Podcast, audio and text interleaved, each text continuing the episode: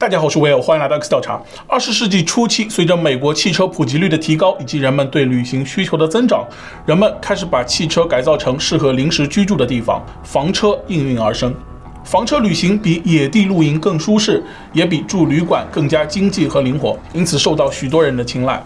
如今，房车已成为美国最流行的度假休闲方式之一，不少人也会在社交平台上记录分享自己的旅行。今天故事的主人公加比就是其中一员。加比出生在纽约长岛的布鲁波因特，并在那里长大。他热爱生活，喜欢旅行，经常把照片发在 Instagram 上，积累了一批粉丝，成为了一名网红。高中毕业后，加比与校友布莱恩成为情侣。布莱恩比加比大一岁，两人有着共同的爱好——旅行。在一次次的旅途中，两人的感情逐渐升温。他们经常在社交平台上分享旅行生活，看起来十分甜蜜。二零二一年夏天，二十二岁的加比和布莱恩坐上了新改装的房车，准备开展一场为期四个月的长途旅行。他们计划从纽约出发，横穿整个美国，再返回。加比还创立了一个油管频道，专门记录这次房车旅行。旅途中，他更新了第一支视频，订阅者也一天天增加。然而，谁也不会想到，接下来在这对情侣身上会发生什么样令人震惊的事。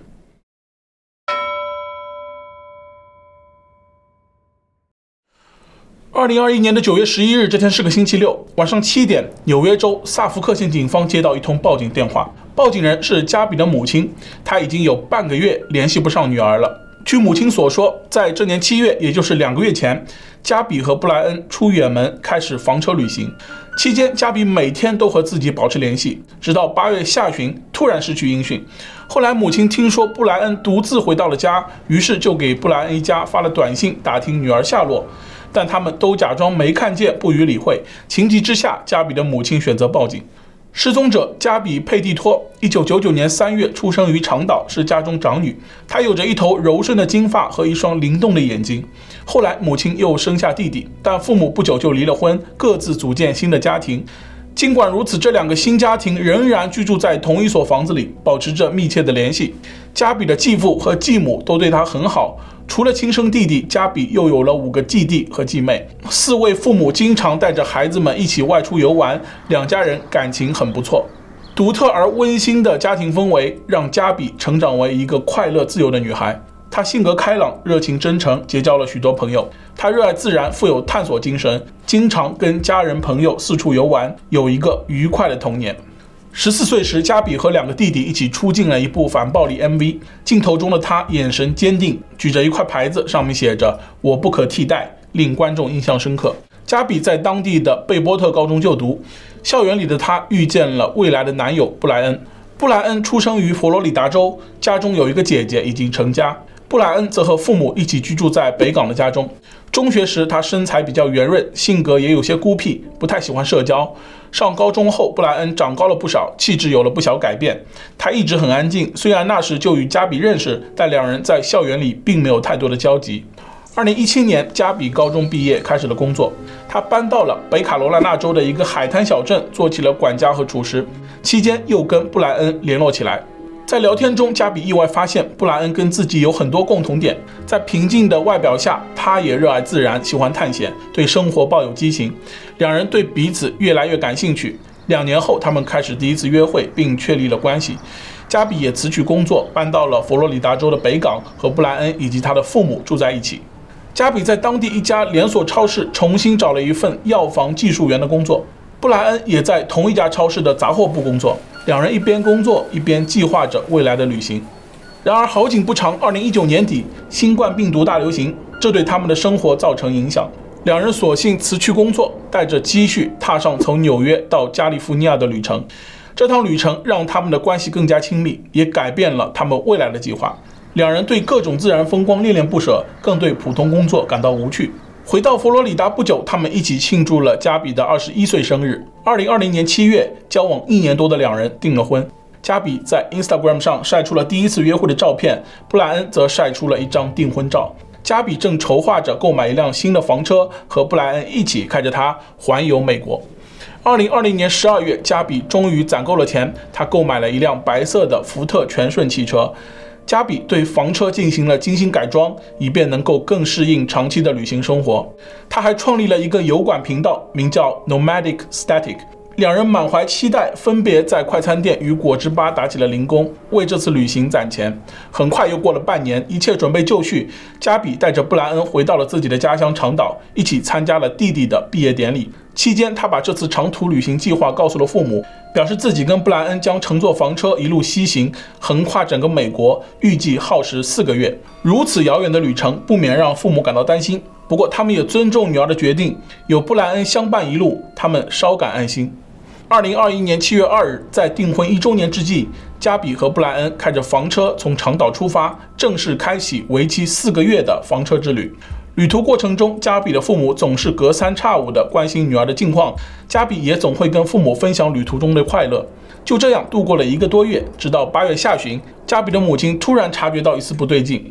八月二十七日这天，母亲收到了加比发来的短信，上面这样写道。斯坦怎么了？我一直收到他的语音邮件和未接来电。这里的斯坦是加比祖父的名字。奇怪的是，加比从来不会这样直呼其名。母亲看到短信后有些疑惑，她试着打电话问加比，却一直没有接通。又过了三天，母亲再次收到了加比发来的短信，上面这样写道：“优胜美地没有信号。”这条短信没头没尾，更加令人不解。一天后，加比的手机关机，失去了音讯。母亲万分焦急，连忙向布莱恩发短信询问情况，但对方没有回复。母亲还以为两人还在途中，或许是信号不好，暂时收不到短信，只好在家中等待。一连几天坐立难安。后来，母亲得知布莱恩竟然独自回到了家中，这让她感到十分愤怒，于是马上发短信质问布莱恩一家。可对方集体保持沉默。母亲越想越不对劲，就向警方报了案。由于布莱恩的行为确实十分可疑，在弄清前因后果后，警方没有犹豫，立刻前往布莱恩北港的家中了解情况。布莱恩家是一栋平房，位于街道一侧的草坪上，房屋有着黄色的墙壁与灰色的屋顶，屋后有一片露天泳池，院子用白色围栏围住，门口则是一条宽敞的车道，车道上正停着加比的房车。警方带走了这辆房车，但没有什么发现。很快，加比失踪的消息在附近传开。加比在 Instagram 上是小有名气的网红，事件逐渐发酵，在网上引起了广泛关注。网友们关心加比的安危，自发搜寻与他相关的线索，希望能协助警方尽快找到他。事发时正值夏季旅游旺季，当时有不少家庭开着房车在全国漫游。随着加比失踪的消息越传越广，陆续有目击者站出来，提供了加比与布莱恩在两个月间的行踪记录，还有油管博主提供了关键的影像资料，结合多方资讯，警方还原了两人的旅行轨迹。七月二日，加比和布莱恩开着房车离开纽约，一路向西行驶，三天后抵达了堪萨斯州，这里有一处著名的地标纪念碑岩。它由一系列大型白垩岩组成，在风蚀等自然作用的影响下，形成了各种特殊形态，像硕大的拱门和方尖碑。加比在一处拱门状岩石下拍照打卡，并在社交平台上发布了这次旅行的第一张照片。七月八日，两人来到了科罗拉多州，在州内停留四天，参观了大沙丘国家公园和一些自然保护区。离开科罗拉多后，两人前往本次旅行的主要目的地犹他州。这里风光绝佳，坐拥多座国家公园。在这里，游客们可以远足、攀岩、露营，体验各种丰富的探险活动，沿途观赏气势磅礴的地质景观。加比和布莱恩决定花上一些时间在犹他州好好游览一番，至少待一个月。两人先后参观了西安国家公园、布莱斯峡谷国家公园、神秘温泉、峡谷地国家公园、拱门国家公园等风景名胜。他们在各个景区打卡，在社交平台上更新动态。照片里的两人幸福地依偎在一起，令人羡慕万分。八月中旬，两人辗转到了盐湖城休憩。八月十七日这天，布莱恩突然有急事，坐飞机回到了佛罗里达州北港的家，跟父母一起去拜访了姐姐。加比则独自在当地的万丰酒店住了几天。这几天，加比也没闲着，他整理了一个多月来拍摄的视频素材，忙着剪辑视频。三天后，加比在他的油管频道上发布了第一支视频，名为《开启房车之旅》。这是一支八分钟的旅行 vlog，视频里加比和布莱恩在海滩奔跑，在郊外露营，沐浴着晨光，做着瑜伽，在房车里精心准备着营养餐，惬意的生活让网友们心生向往。视频的播放量很快上升，吸引了一批人关注。之后几天，加比都待在盐湖城的酒店里。八月二十一日，想念女儿的父亲远程给加比点了一份披萨。两人还打了一通视频电话。加比一边吃着披萨，一边和父亲聊天，看上去一切如常。八月二十三日，布莱恩从佛罗里达州回到了盐湖城，与加比会合。第二天，加比退掉了酒店房间，继续旅行。八月二十五日，两人抵达了爱达荷州。有目击者见到他们在维克多市的一家商店里跟老板攀谈了二十分钟。两人并没有在爱达荷州过夜，而是继续开车前往了华犹明州。他们参观了大地顿国家公园。加比又跟母亲通了电话，在社交平台上发照片，他手捧一个编织南瓜，配文“万圣节快乐”。这也是加比发布的最后一条动态。当天有一对夫妇在国家公园的珍妮湖附近目睹了加比的房车，在接下来的几天内，陆续有目击者称在附近见到了加比和布莱恩。奇怪的事情也在这几天发生。八月二十六日晚上八点，有目击者在 Spread Creek 露营区见到了加比的房车，里面似乎没有人。晚上十点至十一点期间，有一名疑似是布莱恩的男子独自出现在了蒙大拿州的某家酒吧。第二天，又有目击者在国家公园的信号山见到了疑似加比的女子，当时也是孤身一人。八月二十七日这天，加比和布莱恩一起开着房车前往国家公园以南的杰克逊市，并在一家餐厅吃饭。期间，两人都阴沉着脸，状态诡异，让在场不少人印象深刻。据一对夫妇所述，当时加比低着头，脸色阴沉，情绪低落，感觉随时要崩溃。布莱恩则怒气冲天，不停地大喊大叫，辱骂店员，还吓到了一些顾客。之后，两人又出现在了附近的某家超市里。超市监控录像显示，加比背着一个帆布袋。自顾自地看着商品，布莱恩双手插在裤兜里，走在加比旁边，但两人保持着距离。这是加比最后一次出现在画面里，之后便离奇失踪。恰恰是这天，加比的母亲收到了那条关于祖父斯坦的奇怪短信。两天后，布莱恩仍在怀俄明州活动，他独自搭便车从库尔特湾到了杰克逊大坝，又从那里返回了 Spread Creek 露营区，房车也一直停在露营区，但再也没有人见过加比。八月三十日，布莱恩独自开着房车回城，还用了加比的银行卡购物。一天后，他抵达了美国中部伊利诺伊州，在当地某杂货店里买了东西，留下消费记录。九月一日，他顺利回到了佛罗里达州北港的家中。回家后不久，他便和父母一起到德索托堡公园露营散心。期间，他被其他游客目击。加比的母亲不止一次问过他们女儿的下落，但这家人一直选择沉默，就好像什么事也没有发生过一样。加比离奇失踪的事很快在当地闹得沸沸扬扬，越来越多记者和民众自发聚集到布莱恩家门口，把草坪围得水泄不通。面对公众指责，布莱恩一家仍闭口不言，拒不配合调查。由于尚未有证据表明加比已经遇害，警方没有权利对布莱恩采取强制措施，只能继续关注着这家人的动向。令人没有想到的是，九月十三日，布莱恩突然离开家中，出门徒步旅行。父母都对他的行踪一无所知，没有人知道他去了哪里。布莱恩一家的种种行为已经严重干扰了警方调查。九月十五日，警方正式把布莱恩列为加比失踪案的相关人员。加比父母公开谴责布莱恩父母隐瞒实情，还呼吁大家一起帮忙寻找加比的下落。短时间内，此案瞬间引爆网络，引起了全美民众的关注。大家都想知道加比究竟去了哪里。警方面临的压力与日俱增。加比旅行途经地的警方也得到了消息，全力配合案件侦查。没过多久，犹他州就发现了一条重要线索。在八月中旬，警方曾接到报案，处理了一起情侣纠纷，而这起事件的主角正是加比和布莱恩。时间推回到八月十二日，这天下午，有一位路人开车路过月亮花街道，在拐角处，他看到了一辆白色房车，车牌是佛罗里达州的，车旁人行道上站着一男一女。男子看上去很生气，还扇了女子耳光。女子则一直在哭泣，情绪濒临崩溃。这位路人正准备停车上前劝解，两人突然跳上房车，把车开走了。路人见状就连忙拨打了九幺幺报警，警方也派出了两名警员，第一时间在公路上拦截了那辆白色房车。车里的两人正是布莱恩和加比。被警方拦截时，加比仍然处于情绪崩溃状态，在副驾驶座位上不停地哭泣。布莱恩开着车，神色十分平静。警员将二人请下车，分开询问事件经过。在询问的过程中，布莱恩一直谦和有礼，甚至笑着解释事情发生的原因。他说自己和加比发生了争执，于是想把车停在路边，一起下车冷静一下。但加比在下车后更暴怒，试图抢夺车钥匙，还用手机砸他的脸，在他的脸上留下了刮伤。布莱恩一时气恼，推了加比一下，导致情况愈演愈烈，在路边激烈争吵。加比看上去则没有布莱恩那么冷静，在整个询问过程中，他一直止不住哭泣。他对警方解释自己正打算创业，转型做油管全职博主，由于压力巨大，自己一直处于崩溃的边缘。身为恋人的布莱恩非但没有鼓励，反而不断打击他，训斥他什么也做不好。当天早上，他们再次发生了争执，加比被布莱恩赶下了车。后来就有了路人看到的一幕。但奇怪的是，加比一直回避谈论布莱恩有没有打他。在警方的一再追问下，他才支支吾吾地说，布莱恩用背包弄伤了自己，还掐了自己的脸。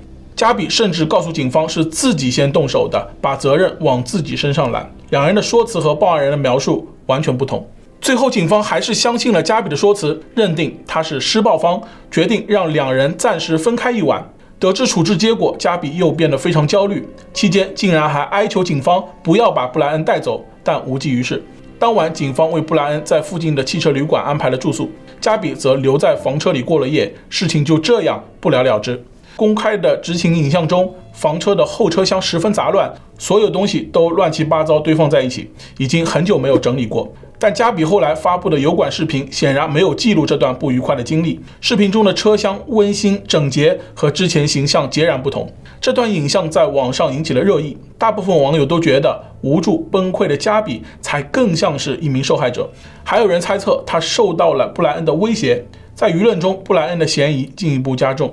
随着案件的发酵，FBI 也参与到了调查之中，在美国境内展开广泛搜索。由于郊外地广人稀，关键线索少之又少，调查并没有取得突破性进展。除了警方，网友们也仍在不懈地寻找加比的线索。在九月十九日这天，又有一条重要线索出现了。提供线索的人是一对来自佛罗里达州的夫妇，他们在油管经营着一个房车频道，习惯在旅行中拍摄素材。在八月下旬，他们也到大地顿国家公园游玩。妻子清楚地记得，他们路过 Spread Creek 露营地时，见到了一辆白色房车，车牌是佛罗里达州的，后部架着黑色的梯子，令人印象深刻。遇到同样来自佛罗里达州的人，夫妻俩都觉得十分亲切，想上前和车主打招呼。然而车中没有人，让他们略感遗憾。当时夫妻俩没有把这一小插曲放在心上，直到加比失踪后，他的房车也一起上了新闻。一天，夫妻俩在家里看新闻时，突然觉得那辆房车很眼熟。妻子想起在露营地附近见到过那辆房车，也是白色的，车型和加比的十分相似。更重要的是，那辆车也来自佛罗里达。妻子连忙查询了他们的行车记录仪，终于他找到了一段记录影像。随着镜头拉近，车的形状越发清晰。通过车牌确认，那正是加比的车。夫妻俩马上联系了 FBI，报告了这一发现。发现车辆的时间是八月二十七日晚上六点半，时间比加比出现在超市监控里更晚一些。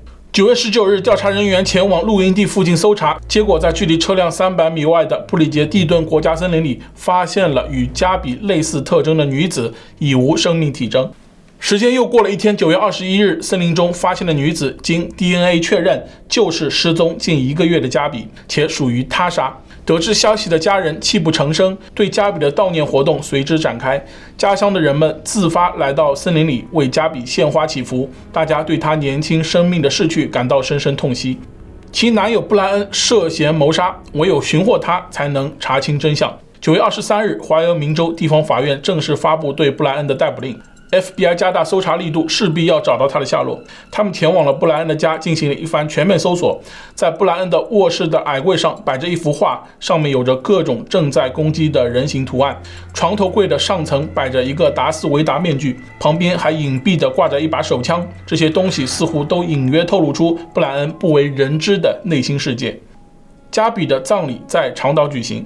他的父亲宣布成立加比佩蒂托基金会，旨在帮助和加比有着同样遭遇的人，避免类似悲剧再次发生。基金会的照片是天使一样的加比，他头戴光环，长出一双翅膀，笑着飞向天堂。加比的父母和继父母纷纷在小臂上相同位置纹上了和他一样的纹身，纪念他们的女儿。加比的遗体被发现时已经腐烂且残破不堪，但法医还是没有放弃。十月十二日，初步的检验结果公布，加比在被发现的三到四周前的八月二十七日左右遇害，原因为勒毙。又过了一周，佛罗里达州的米亚卡哈奇西环境公园入口处发现一具人类遗骸，附近又发现了布莱恩的背包、笔记本等个人物品。次日，通过牙痕对比，确认遗骸属于布莱恩。十一月二十三日，布莱恩的法医结果也公布了，他因头部中弹而亡。在他去世后遭到野兽啃食，才会残破不堪。这个结果引起了一片哗然。民众认为布莱恩在谋害了加比后畏罪轻生。然而，对案件真相的调查仍在继续。打开附近发现的笔记本，上面的文字用蓝色签字笔书写，经过水浸泡，部分字迹已经晕开。实验室也用科学手段进行了还原。次年一月，FBI 首次公开了笔记本的部分内容。布莱恩承认自己杀害了加比，原因是出于仁慈。半年后，笔记全文被公布，它整整有八页，其中的部分说辞令人毛骨悚然。文中写道：加比的去世是一场意外。事情发生那天，他正和布莱恩在 Spread Creek 露营地徒步，几乎看不清道路，气温也开始下降。两人试图穿过一条小溪，返回车里取暖休息，在路上不知不觉分散了。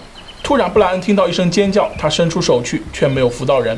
他大声呼喊加比的名字，四处寻找他的位置。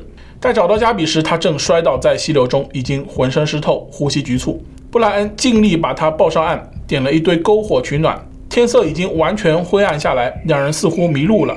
加比的情况越来越糟，疼痛几乎让他失去意识，他的身体剧烈颤抖，不停地挣扎着，好像就要喘不过气。布莱恩不忍心加比继续受苦，于是结束了他的生命。事情发生后，他突然感到恐慌，失去了加比，不知如何面对接下来的生活。他也暗暗下定了去陪加比的决心。他赶回了家，与家人共度了最后的时光。之后来到了公园的小溪边，为自己的生命画上了句号。文中，布莱恩称加比是世上最好的女孩，自己爱她胜过一切，并恳求加比亲人原谅，也希望人们不要为难自己父母。他说自己不是为了逃避罪责才选择自我了结，而是实在难以度过失去加比的每一天。布莱恩希望自己被野兽啃食，让加比的亲人好受一些。笔记的结尾，布莱恩这样写道：“请帮忙把我的东西收好，加比讨厌乱丢垃圾的人。”至此，案情终于明朗。或许是冥冥之中自有安排，布莱恩的结局正如他所愿。但他的所作所为给加比的家人造成莫大的痛苦，这并不会因为他的笔记内容有分毫减轻。许多民众并不相信布莱恩的这番说辞，真相真是如此吗？他真的不是早有预谋的吗？有网友扒出了布莱恩的 Pinterest 的账号，发现他喜欢转载各种诡异的照片和插图，他们的风格都和他卧室里的画相似。看上去布莱恩对暴力有种特殊的执念。除此之外，他还有反对心肺复苏、追求尊严纹身的图案，有互相恶吼的松鼠，还有画满了幽灵、坟墓和小丑的插图。这些或许能从精神层面上解释布莱恩做出如此疯狂的行为。至此，两位故事的主人公都已离世，但加比的父母一直难以释怀。二零二二年三月，他们正式对布莱恩的父母提起诉讼，指控他们帮助布莱恩隐瞒加比遇害真相。后来，双方以三百万美元赔偿金达成和解。除此之外，加比的父母还向当初处理纠纷的警局提起诉讼，并索赔五千万美元。他们认为，警方若能及时察觉真相，就可以救下加比，阻止悲剧发生。目前，司法程序还在进行之中。如今，加比的油管频道已拥有近十八万粉丝。频道的第一支视频，也是唯一一支视频，播放量已经超过七百万。时间匆匆过去，仍有网友在评论区留言，甚至还有不明真相的观众在底下催更。这支视频也激起了不少人对旅行的向往。在人们心中，加比永远快乐地奔赴在旅行的路上。